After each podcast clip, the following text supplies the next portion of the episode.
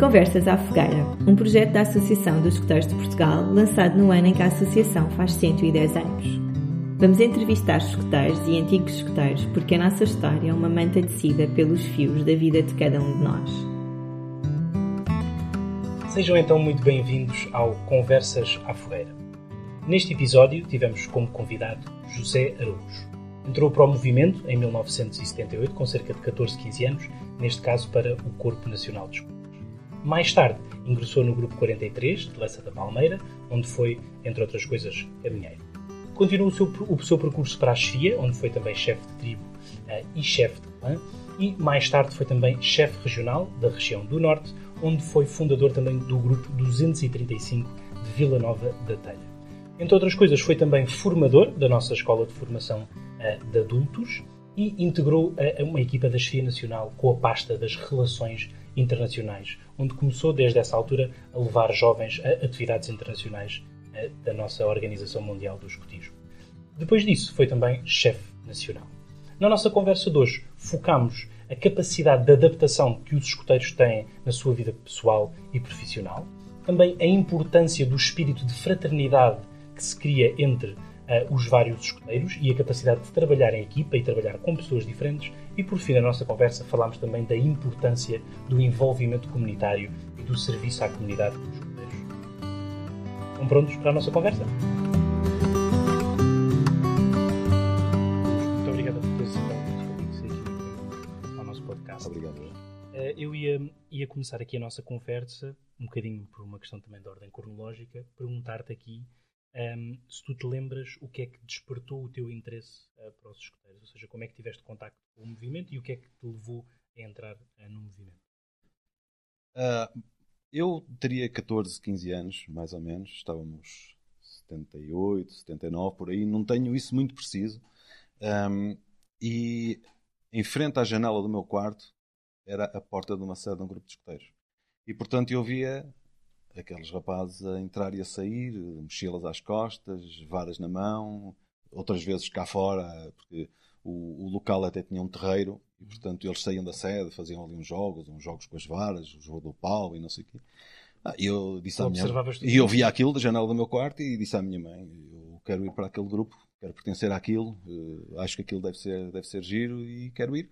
E pronto, e a minha mãe foi tentar saber quem eram os responsáveis daquele grupo e, e eu, eu lá fui. Pronto, e entrei, entrei, e entrei para um grupo que tinha umas características muito engraçadas, porque depois se transformaram para mim logo numa coisa muito mística, porque hum, o espaço era os fundos, as, a, a, parte de baixo de um antigo convento, portanto, com os arcos, uh, tudo muito escuro, coisas em pedra, coisas em, um em tijolo, um ambiente muito místico. no hall de entrada tinha uma caveira de um hipopótamo, a patrulha que me convidaram uh, a participar era a patrulha Búfalo e a vara da patrulha tinha os chifres de um búfalo. E portanto aquilo para um jovem que via os filmes do Tarzan e essas coisas.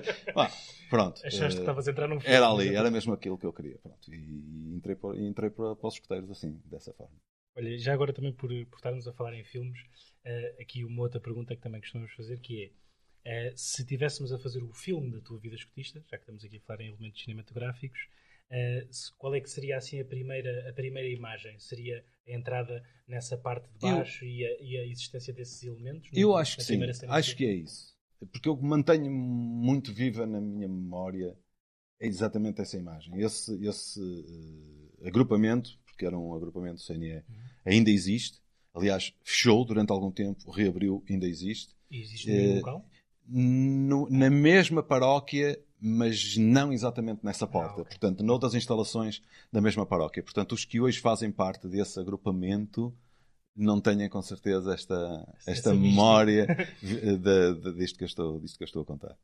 Bem, e diz-me uma coisa, em termos, por exemplo, de acampamentos ou atividades que tenham ficado na memória, acampamentos de grupo ou outro tipo de atividades desta fase enquanto jovem? Dessa fase lembro precisamente do meu primeiro acampamento, Pô. no tempo em que nós não tínhamos sacos-camas, isso era uma, uhum. uma realidade inexistente.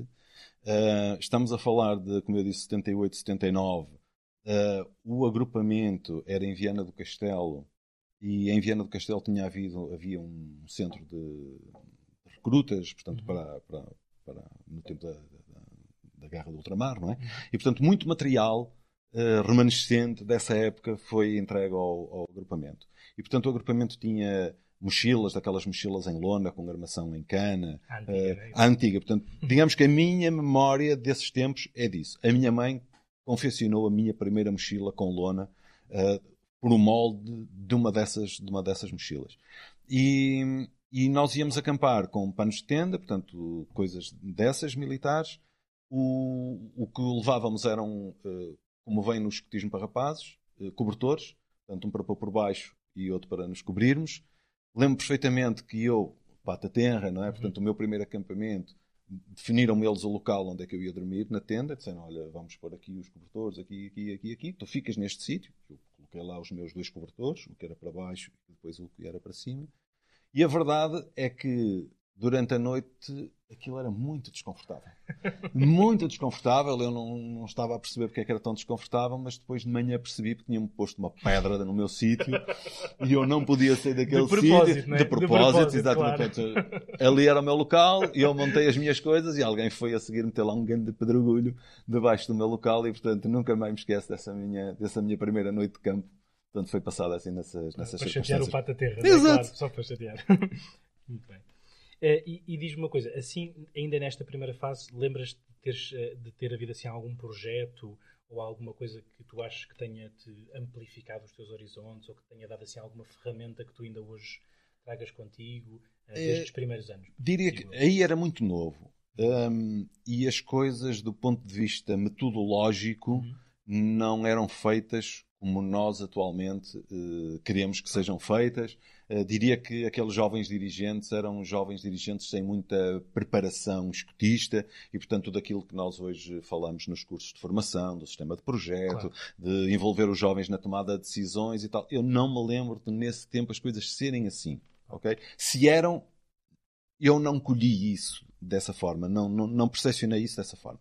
Um, mas lembram, por exemplo, de perder alguns medos, porque, porque, como estava a dizer, era em Viana do Castelo, tínhamos o Monte de Santa Luzia eh, ali sobranceiro à cidade, e portanto nós fazíamos permanentemente atividades eh, na Serra, eh, em locais onde depois ia ver o Rally de Portugal e não sei o quê. Uhum. Portanto, havia ali muita natureza, muita coisa para explorar, antigas minas de água.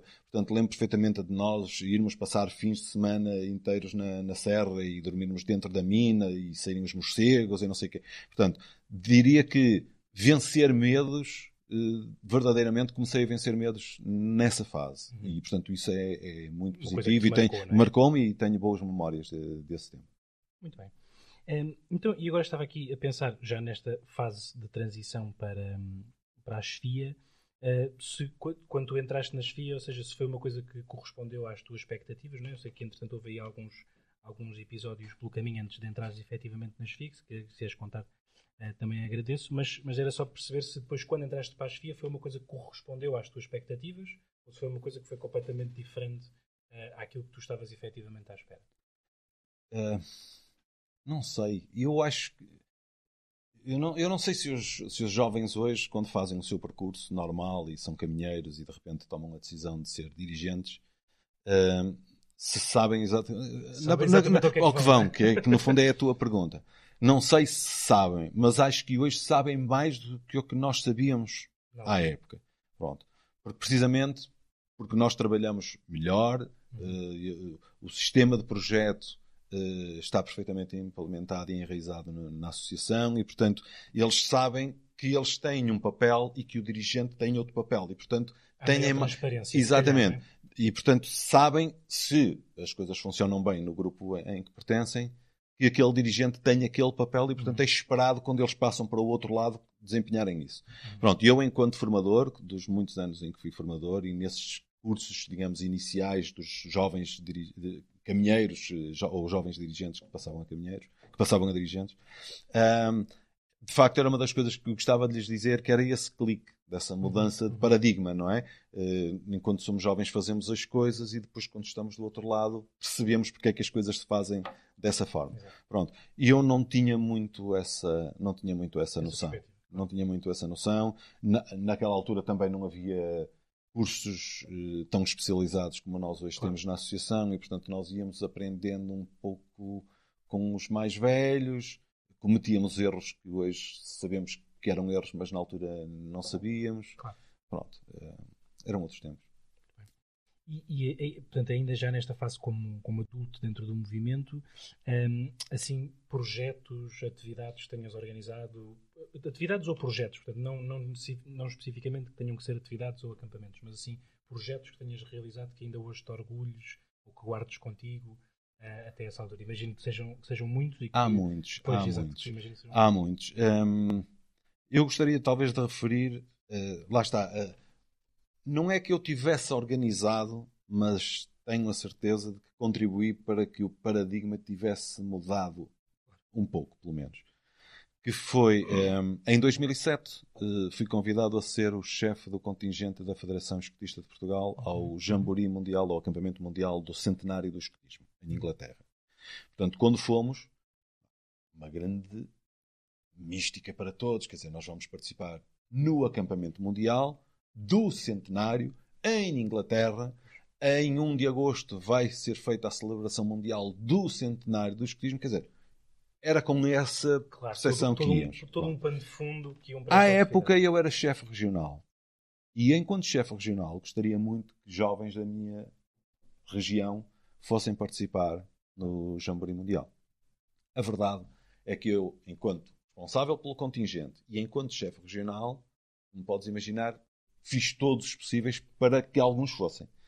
E para grande frustração minha, nas conversas que ia tendo com, os, com as FIAs dos grupos, não, não encontrei adultos com disponibilidade para levar os jovens à Inglaterra. E, portanto, eu ia muito, estava a ficar muito frustrado por eu estar envolvido na, na organização, por levar cerca de 700, mais de 700 portugueses, e não irem jovens da minha região.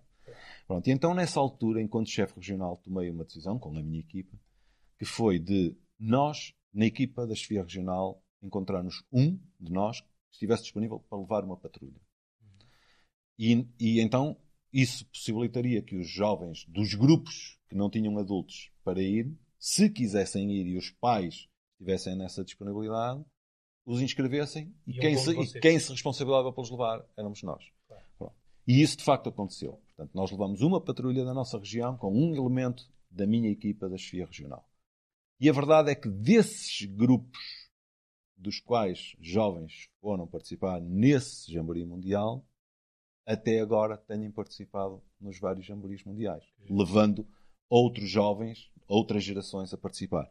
E, portanto, como às vezes um pequeno detalhe pode fazer tanta diferença, não é? E, portanto, digamos que não é uma coisa que tivesse sido um grande projeto organizado por mim, mas eu tenho a certeza absoluta que hoje estou de partida para mais um Jamboree Mundial. Uhum. Um, alguns dos que vão são desses grupos e os jovens que agora são dirigentes deles participaram nessa, nessa dinâmica.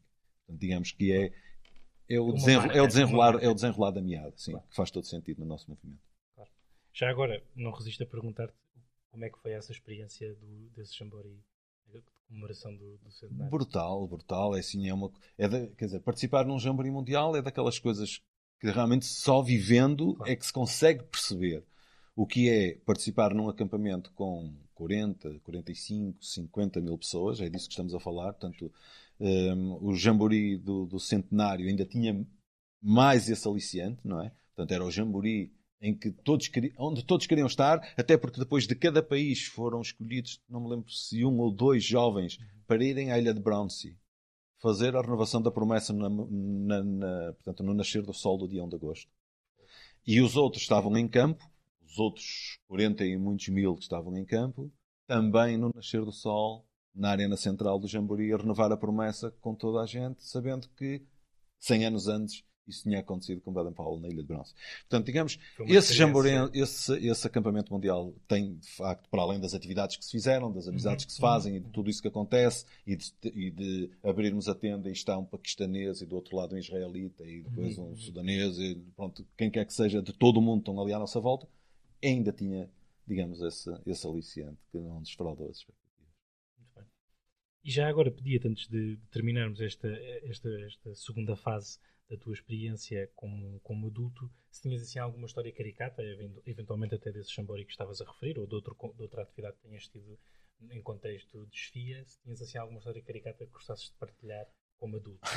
eu, assim, também tenho algumas, mas há uma que eu vou querer contar uh, que é a seguinte. Um, nestas andanças, portanto, da chefia nacional, e enquanto chefe nacional ou enquanto elemento da chefia nacional, tanto uhum. nas relações internacionais, algumas das, das responsabilidades é participar em seminários, em conferências, uhum. conferências europeias, conferências mundiais, eh, outras eh, de caráter mais regional ou temático, eh, onde nós, com o nosso contributo, vamos ajudando a que o movimento vá evoluindo claro. e, portanto, vamos, digamos, definindo, ajudando a, a, a, definir as estratégias futuras uhum. do movimento. Pronto. E um, e, portanto, normalmente não, não vamos sozinhos, não é? Claro. E uma das pessoas que foi comigo numa dessas aventuras tem eh, duas particularidades. É fumador, e portanto hoje em dia nos aeroportos só se pode fumar em sítios muito específicos, uhum, uhum. e tem pânico de andar de avião. Portanto, que também não ajuda nada. Não é? Uma combinação. Pronto. E portanto, numa das escalas, eh, digamos que a estratégia foi vamos ter, apanhava mais ou menos a hora do almoço, e a estratégia foi, vamos ter de ir almoçar em algum local do aeroporto próximo do ponto dos fumadores. Exato. É, portanto, essa foi a condicionante. E estávamos lá, à vez, fomos buscar a comida, o outro foi fumar e não sei o quê. E era um aeroporto que não tinha informação sonora. Uhum. E, portanto, com as diferenças de fuso horário, com as, com as, com as escalas com o nervoso miudinho do que era preciso estar sempre a acalmá-lo. Não, a viagem vai correr bem, não te preocupes, não, não sei o quê. E eu tenho de ir fumar e daqui a cinco minutos tenho de ir fumar outra vez e estou muito nervoso e não sei o quê.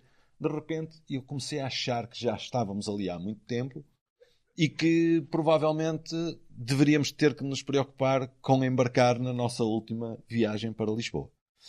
E fui procurar as informações e quando me apercebo, a porta de embarque estava fechada, já tinha sido feita a última chamada, o outro que tinha medo, fobia de voar, eu fui com ele e disse-lhe temos de ir a correr pelo corredor porque vai ser uma desgraça, vamos chegar lá e o avião já não está lá e não sei o quê. E ainda por cima, uniformizados, e chegámos à porta de embarque e a senhora disse-me, vocês são os dois que faltam, não vou dizer aqui o nome, só para não, para não identificar o, o meu outro companheiro, que ele pode não gostar da ideia, mas perguntar-nos, vocês estão fulano A e B? Somos. O avião está para sair, já mandámos retirar as vossas bagagens, eu não sei o quê, deixaram-nos entrar e agora imaginem todo o avião retido, atrasado, e entram dois portugueses vestidos de escoteiro, não é? Dizer, não foi propriamente a melhor imagem. Portanto, eu, digamos que essa é uma das, das coisas que, caricatas, não é? Que, que aconteceram verdadeiramente no escotismo e assumido, não é? Porque estávamos ali com o uniforme uh, a fazer esse, esse papel triste. Pois, quando vocês entraram no avião, as pessoas devem ter olhado olha, para vocês olha, olha, com um olhar fulminante, fulminante né? a fumegar, não é? Claro. Mas pronto. Muito bem.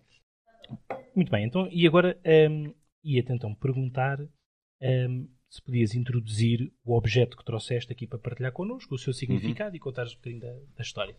Bom, este, eh, na verdade, é, é, o livro base, não é? Que, que justifica estarmos a, Os dois aqui, aqui a, a, ter, aqui, é? a, ter, aqui esta conversa, não é? E eu trouxe-o por essa razão, uhum. digamos que há de ser transversal a todos os teus convidados, portanto há de ser importante para todos eles, mas para mim eh, trouxe pelo facto de poderes olhar para ele e veres o escotismo rap para rapazes com a nossa grafia uhum. e eu ter participado portanto, nesse, nesse processo.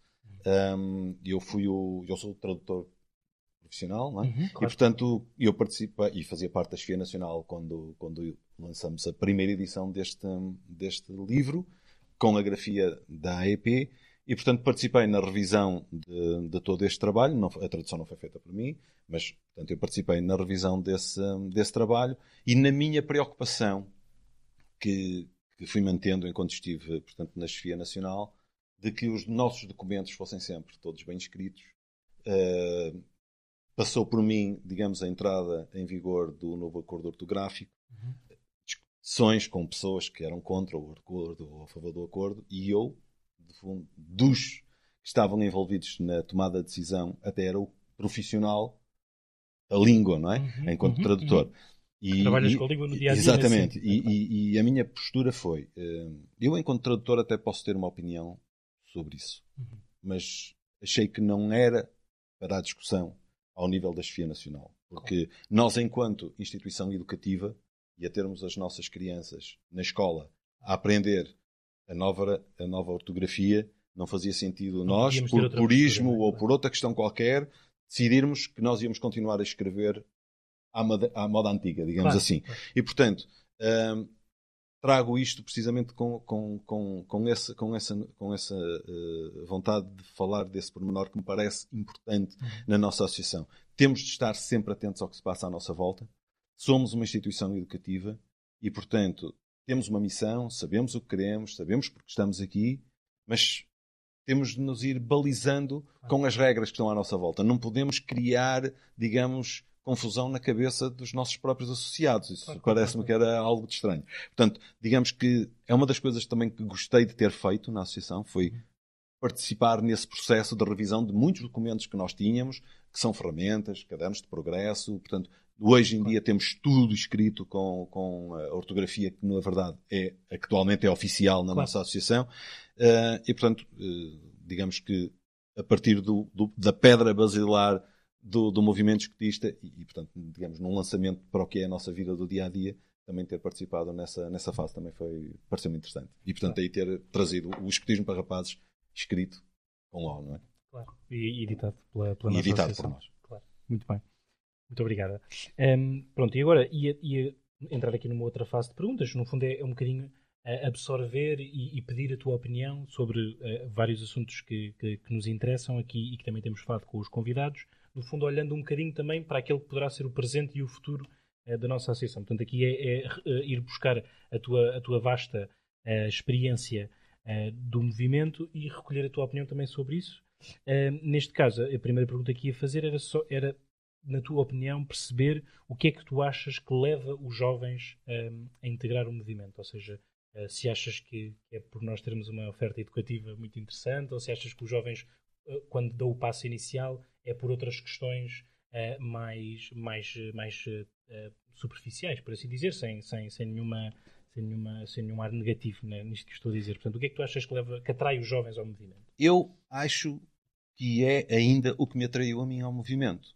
Ou seja, uh, a parte mais uh, séria, mais importante uhum. do que acontece no escotismo, eles não sabem.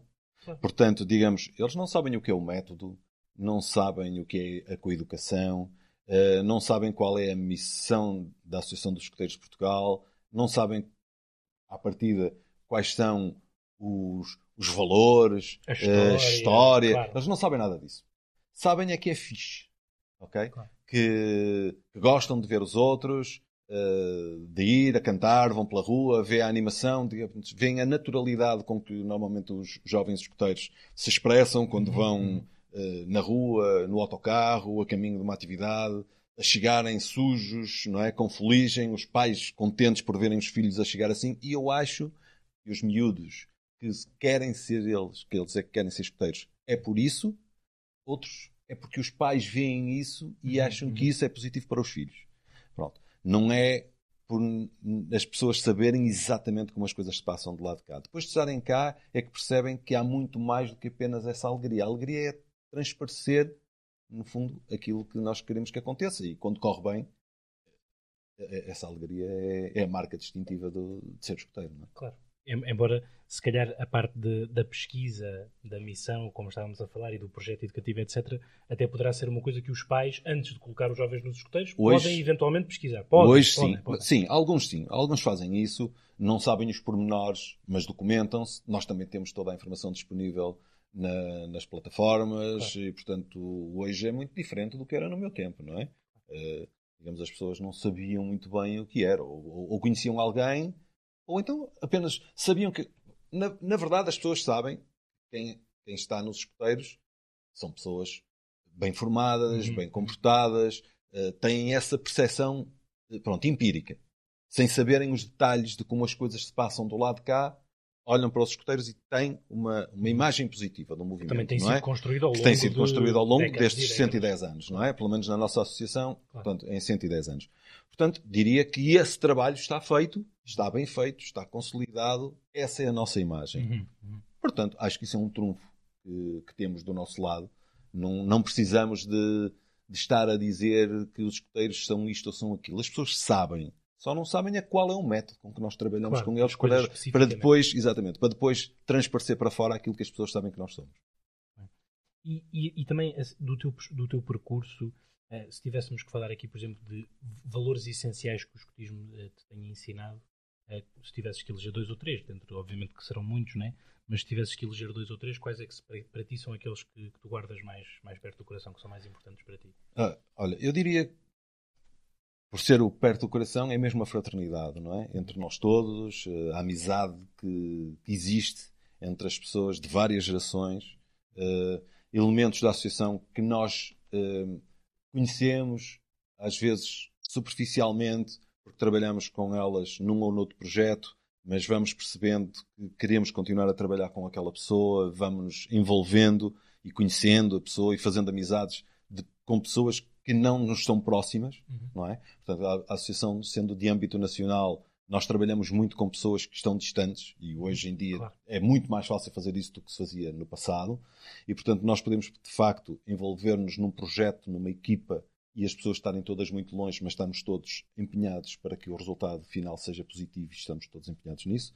Portanto, isso é das coisas que eu acho que é das melhores ferramentas que o, o escritismo tem e, portanto, que depois nós podemos transportar isso para a nossa vida profissional. Claro. E eu hoje trabalho enquanto freelance, portanto não tenho muito essa necessidade do trabalho em equipa, claro, claro, mas já trabalhei numa grande empresa e, e, sei, senti e tenho a noção real de que as pessoas que são ou foram escuteiras se integram muito facilmente nos trabalhos em equipa. Okay? Portanto, isso é mesmo das coisas mais importantes do nosso movimento, que é desde pequenos, sempre fomos envolvidos a trabalhar em pequenos grupos, eh, a definir os projetos, a saber como, como, como, é que são as etapas dos projetos, como é que se chega ao produto final, é? trazendo agora para a linguagem das empresas, output, não é? Né? Qual é que é o output? E portanto, eu estou convencido que os CEOs e os outros elementos das administrações uhum. das empresas, quando lhes aparece um escoteiro na equipa, se essa pessoa no seu grupo de escuteiros trabalhou bem, uhum, uhum. essa pessoa vai destacar-se e vai ser um elemento uh, importante em qualquer equipa, em qualquer atividade. E, por exemplo, agora que também estamos a falar isto do contexto profissional, ou seja, em termos de art, art skills ou soft skills, uhum. ou seja, que outras coisas para além da, da, que estamos aqui a falar, que também é muito importante, que no fundo poderá estar relacionada com o trabalho de equipa, também estamos claro, a falar disso, claro. né? Portanto, este, este, sentimento de fraternidade e de uh, aceitação e, e, uh, pelo próximo tem, tem muito a ver com o trabalho de equipa, mas uh, outras ferramentas, no fundo, utilizando uma designação portuguesa, não é? Que outro tipo de ferramentas é que tu achas que o movimento também dá aos jovens depois podem ser interessantes no mercado de trabalho, exatamente do que, do que estávamos a falar agora? Eu acho que são, na verdade, é, é, é, nós olharmos para um método tal como ele foi concebido e para os seus, e para os seus uh, pilares, não é? os seus uhum. aspectos fundamentais. Não é? A vida em pequenos grupos, o facto de haver o adulto que acompanha o projeto e se transportarmos isto depois para a, equipe, para a empresa, o chefe da equipa uhum. que lidera aquele pequeno grupo, que põe o pequeno grupo a trabalhar, uhum. o enquadramento onde as coisas se passam, que no nosso caso é a natureza, mas na empresa pode ser um outro contexto qualquer, claro. pode ser a fábrica, pode ser o, eh, escritório, o, escritório, claro. o que é que seja. Portanto, digamos, se nós olharmos para, o, para, esse, para esse nosso diamante, não é? Que tem todos aqueles pilares, e se lhes mudarmos os nomes e transportarmos aquilo para o universo empresarial, o esquema é o mesmo das grandes empresas, não é? E portanto eu diria que, é, que isto é o que muitos empregadores não sabem, mas percebem. Ou seja, podem não saber à partida, mas quando lhes aparece um escoteiro lá, rapidamente percebem que este mindset está na forma de trabalhar e de agir destes jovens que são novas peças e às vezes fundamentais até da, da, dinâmica dessas empresas. Portanto, eu diria que uh, o facto de nós também nos sabermos adaptar, porque há, há uns anos ensinávamos a tirar azimutos, não é? Com Uhum. a carta, com a bússola, mas hoje, com certeza, ensinamos os jovens a orientar-se utilizando o GPS, não e é? tipo Portanto, ou seja, tudo está ao nosso alcance. Nós conseguimos que o movimento mantivesse o mesmo espírito, os valores são os mesmos, as ferramentas é que são outras. E, portanto, quando o grupo de escuteiros e os dirigentes, os adultos que estão a lidar com as crianças e com os jovens, sabem tirar partido das novas tecnologias, adaptar àquilo que queremos fazer, integrar tudo isso no dia a dia, isso são ferramentas que normalmente isso não aparece nas escolas Claro. normais, Sim, não é? sim, sim, sim. E, portanto, esta, esta, esta questão de, por exemplo, na, na escola, no currículo normal, o jovem tem de fazer aquele percurso, quer goste, quer não goste, não é? Tem aquele, o professor também não pode sair daquilo, porque tem aquela matriz que o Ministério lhe define e ele tem de fazer aquilo e não pode fazer muito mais. Quer dizer, pode, pode ter arte a saber dançar com aquela música, não é? Claro. Mas, Mas a música tem. é mas a aquela. música é aquela, não é? Pronto. Ou seja, aquela sinfonia foi pensada daquela forma, ele pode lhe dar um outro andamento e tal, mas no final temos de reconhecer aquela peça. Claro. Nos escuteiros, como nós sabemos, os jovens é que fazem as sugestões das ideias. Hum. Portanto, quando nós estamos num grupo de escuteiros a concretizar projetos que foram pensados pelos jovens, à partida os jovens não vão sair, porque no fundo nós estamos a fazer aquilo que eles querem fazer, não é? E portanto, toda esta dinâmica eu acho que é das coisas mais enriquecedoras que o movimento tem para, para dar aos, às crianças e aos jovens, que, que, no fundo são os nossos educandos, não é? Claro, usando claro, essa sim, sim, sim. terminologia. Eh, Há bocadinho estavas. eh, Tocámos neste assunto, não é? Mas no fundo, uma das coisas que também estavas a partilhar, e foi uma expressão que já foi utilizada aqui, noutros contextos, no fundo, os escuteiros também acabam por ser uma escola de líderes, ou seja, em diferentes momentos acaba por ser necessário, várias, não só a mesma pessoa, mas várias pessoas terem que assumir um papel de liderança e o, e o facto de assumirem esse papel de liderança em diferentes contextos, com diferentes equipas, dá-lhes uma flexibilidade muito grande, depois também pode ser útil no mercado de trabalho, não é? Ou Claro, seja, se sentes claro, isto claro. e se achas que isto também é importante, porque eu acho Claro. que um empregador também precisa. Claro, porque nos escuteiros eh, é o espaço para errar, Claro. sem haver consequências. Quer dizer, eh, faz mesmo parte. Portanto, nós fazemos parte da equipa. Hoje eu sou o teu líder num Exato. projeto, no E próximo amanhã- amanhã é projeto contrário. tu é que és o líder e eu colaboro contigo e com os outros todos da equipa. Portanto, todos nós temos algum momento para experimentar Uhum. a liderança, para num projeto liderarmos de uma forma, no outro projeto liderarmos de outra forma, moderarmos o nosso estilo. Portanto, são coisas que nas empresas, eh, quer dizer, dificilmente um patrão permite que isso se faça, isso tem custos, não é? Claro, claro, claro, claro. E portanto, digamos, a realidade é outra e os objetivos são outros. Nós não, o nosso objetivo é ensinar e, portanto, aprende-se também a errar e, portanto, errar não faz mal. E nós avali- avaliamos e melhoramos para a próxima e com certeza que estamos sempre a fazer melhor do que da vez anterior, mas isso não. Quer dizer, qual é o custo? O custo é sempre positivo, mesmo que corra mal, o custo é positivo, porque serviu de aprendizagem. é? E, por exemplo, agora também estavas a dizer uma coisa que de vez em quando também se ouve falar, no, no- mesmo nos nossos dias, mesmo essa cultura que é avessa ao erro, mesmo no mundo empresarial, é uma coisa que já se está a perceber que pode ter custos também para o próprio, para o próprio para o mundo do trabalho. Ou seja, a ideia de que ninguém pode errar nunca, é? E a pressão que isso coloca em cima Exato. das pessoas eh, não, é, não é de facto benéfico. É- Isto só para adicionar Exatamente. É exatamente o oposto do nosso paradigma. Exatamente, exatamente. Eh, muito bem. E outra pergunta que também te, que também te queria fazer, que tem um bocadinho a ver com este contexto, mas também um tem a ver com a, com a nossa imagem externa, mas também é com aquilo que nós passamos aos nossos jovens. Eh, porque, de facto, quando as pessoas olham para os escuteiros, a imagem que se calhar ainda têm é aquela imagem clássica do, do escuteiro a ajudar alguém a atravessar a passadeira, assim numa, numa, numa ah, análise se calhar, mais superficial daquilo que nós achamos que é o envolvimento comunitário, não é? Um, e, e aquilo que nós, acho eu, ou seja, aquilo que nós na prática queremos é que os jovens percebam que têm que estar no centro da comunidade, têm que perceber o seu papel na comunidade e construírem a comunidade, ajudarem também a construir, a definir. Pouco Claro. também estavas a falar sobre isso, por exemplo, do contexto na- internacional, das conferências onde tu participaste e, portanto, a forma como a nossa associação ajuda a construir e a modificar o contexto internacional e aquilo que nós também queremos é que os nossos jovens sejam capazes de fazer isso na sua Na comunidade sua comunidade, qualquer, localmente. qualquer que ela seja, não é? E portanto, e se achas que, eh, independentemente desta imagem que às vezes os, eh, os escuteiros possam ter mais superficial do dar uma, dar uma mãozinha, Estere- não é? Estereotipada. é? estereotipada, estereotipada, se achas que mesmo assim, independentemente desta imagem que às vezes há do exterior para, eh, para dentro, se nós conseguimos passar esta mensagem aos jovens de que eles têm que, no fundo, ser cidadãos, é? cidadãos Sim. ativos na sua comunidade. Sim. Se achas que nós passamos essa Eh, mensagem? Assim, acho que sim, e acho que estamos num bom momento para reforçar isso. Uhum.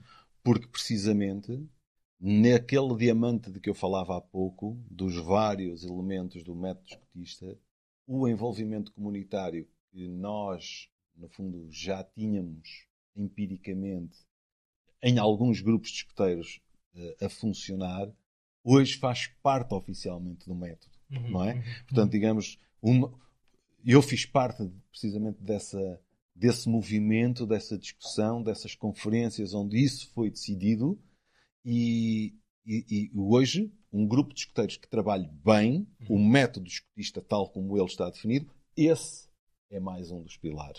O do envolvimento comunitário, não é? Ou seja, nós devemos pensar as nossas atividades, os nossos projetos, alguns deles, não todos, nós não vamos fazer tudo em função da comunidade, não é? Pronto. Mas não podemos viver desligados da nossa comunidade. Nós não podemos ser uma ilha fechada em que vivemos. Ou seja, nós, o nosso, a nossa essência não é ser escuteiros para formar escuteiros Claro, exato, exato, exato. que às vezes é um erro, não é? De pensarmos que temos as nossas tradições, as nossas coisas, e portanto nós é que sabemos. Não, nós estamos ali para formar cidadãos para a comunidade, e portanto eh, aquelas nossas pequenas coisas internas, as, as nossas brincadeiras, as nossas tradições, são para ajudar a reforçar o nosso espírito de grupo, para nos sentirmos todos unidos, Claro. mas concretiza- concretizando-se, na verdade, a nossa vida de escuteiros na comunidade local em que estamos, em que estamos inseridos. E eu dar-te, eu, por exemplo, um, um- um exemplo, há uns anos, e já lá vão muitos, hum, e todos os anos, nesta altura do ano, no verão, fala-se sempre da falta de sangue e da necessidade de haver dádivas de sangue e de se fazer, organizarem eh, campanhas de, de recolha de sangue. E precisamente, como eu vivo em Lessa da Palmeira, junto à praia, turismo, eh, percebíamos isso e ouvíamos falar nisso e, e no meu grupo de escuteiros eh, decidimos organizar uma, uma recolha de sangue. Portanto, era coisa que não se fazia, não ouvíamos falar nisso. Não era uma coisa frequente. Não era uma coisa frequente lá. E, portanto, decidimos nós organizar um- uma recolha de sangue. Só que nós, como nos outros projetos em que nos envolvemos, nós queríamos garantir que aquilo era um sucesso. E, portanto, para garantir que aquilo era um sucesso, assumimos todos os que estavam naquela mesa, naquela reunião de desfia, o seguinte compromisso. Cada um de nós vai garantir, pelo menos, cada um de nós vai trazer cinco dádivas. Ok? Ok. Portanto, É um ou, ou- ou eu vou e trago quatro amigos, Uhum. ou eu não dou sangue porque tenho medo de agulhas, aquelas conversas, claro, aquelas claro, conversas do costume. Se eu não vou, tenho que trazer cinco amigos. Portanto, se eu for, posso trazer quatro amigos. Se eu não for, tenho que trazer cinco amigos. Nós temos que garantir que nós, os que estávamos à volta da mesa, garantimos que aquilo ia ser um sucesso. Pronto. Só que o sucesso foi de tal ordem que nenhum escoteiro deu sangue nessa vez, porque a fila que se formou dos amigos que nós convidamos foi de tal ordem que nós decidimos, vamos ficar para de últimos, não é? Não vamos fazer as pessoas esperar para nós darmos sangue, vamos deixá-las e ficamos ao fim. Nenhum de nós deu sangue e fomos depois ao Instituto Português de Sangue dar sangue. Começou assim. Hoje, o grupo de escoteiros do Lessa da Palmeira organiza três recolhas de sangue ao longo do ano. Portanto, no, no espaçamento temporal que está definido para as dádivas Claro, de sangue, claro. não é? Portanto, isso acabou por se transformar em algo que é recorrente, que faz parte das ações correntes do grupo de escoteiros, que sempre acontece, Uhum. que acontece numa escola primária, portanto, não é na sede do grupo de escoteiros, portanto, há sempre o envolvimento do agrupamento de escolas, cede as instalações, e o funcionário vai lá, vai abrir a escola. E, portanto, digamos, isto é um pequeno exemplo Claro, do claro, que claro. é o verdadeiro envolvimento comunitário, para, para além de tantos outros projetos que nós podemos desenvolver, mas como se for realmente bem pensado e bem realizado logo desde o início, neste caso acabou por se transformar numa coisa duradoura, não é? Uhum. Portanto, hoje temos centenas de pessoas na listagem dos dadores de sangue em Lessa da Palmeira e começou com uma iniciativa como, como esta que acabei de explicar. Eu acho que de facto, eu- às vezes utiliza-se esta, esta, esta ideia, né? que às vezes as pequenas coisas eh, podem fazer a diferença. Utiliza-se muito esta ideia em diversos contextos. Mas eu acho que aqui, de facto, é, é um exemplo disso. E quando nós estamos a trabalhar com a comunidade, às vezes basta um pequeno projeto para criar uma faísca que depois se pode transformar num, num projeto que, fica dentro E da este- própria e este comunidade. ficou. E esse Este. ficou. E a comunidade também vos E, é- reconhece e- como vai, sendo. Exatamente. Claro. E são dadores. E há, e há já gerações de dadores, não é? Portanto, pais começaram a ser dadores e nós fomos vendo os filhos, a ver os filhos lá e chegarem aos 18 anos a começarem a dar sangue. Portanto, é, é muito interessante. Coisas que nós nem comentamos, mas que nos apercebemos. Claro, claro, claro. claro.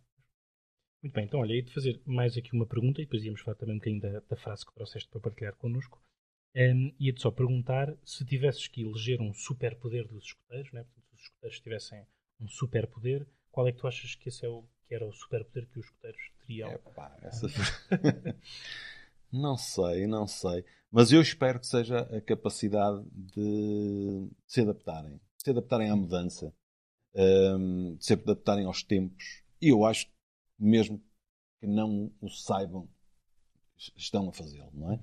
E eu acho que só isso justifica que depois do Baden-Powell ter pensado uh, num projeto educativo em 1907, nós estejamos hoje uh, com 50 milhões de escuteiros em todo o mundo, que eu esteja de partida para o 25º acampamento mundial, que de portugueses sejamos quase 800, e vamos para a Coreia do Sul, que é do outro lado do mundo, portanto não é barato, e está em Portugal a decorrer a Jornada Mundial da Juventude, onde estão outras centenas de escuteiros a participar. Portanto, alguns que estão cá não, não vão para lá porque estão nesta também outra grande atividade. Portanto, eu diria que se o escutismo continua a cativar jovens desta forma, é porque se adaptou, porque o escutismo já não é o mesmo. Sim, não é? Sim, sim, Portanto, os valores são os mesmos, aquilo que nos interessa é a mesma coisa, é formar cidadãos que se envolvam na comunidade, que saibam, que sejam úteis à comunidade. Portanto, isso era o que o Baden-Powell pensava quando, quando fundou o movimento. Um, mas as ferramentas que utilizamos são outras e, portanto, esta capacidade de adaptação é, é fundamental. Se queremos ter futuro. E temos. Claro, sim, sim, temos certeza. Muito obrigado. Foi um excelente resumo também aqui da, da nossa conversa que fizeste agora nestes últimos segundos. E, portanto, ia, ia pedir só para terminarmos, como temos terminado nos, um, nas últimas conversas que temos tido, com a frase que trouxeste aqui para partilhar connosco e o seu significado, que ela, no fundo, o que ela significa para uhum. ti. E eu trouxe, trouxe a frase, trouxe-a vestida uh, na, tua, na tua camisola. Na minha camisola, portanto, que é uh, a medida da inteligência e a capacidade para nos adaptarmos à mudança. Uhum. Esta frase é do Einstein claro. um, e eu desafio, desafio todos a, a pensar nela e, uhum. e, a não ficarem fechados na sua concha e a evoluírem. E ajudarem-nos a nós também, enquanto associação, a evoluir sempre. Claro, e tem muito a ver com a questão da adaptação que acabamos também de falar Exato. nesta Está tudo final da nossa conversa. Muito bem. Olha, obrigado, Aruz. Foi um prazer. Que conversar connosco. Muito obrigado. Obrigado.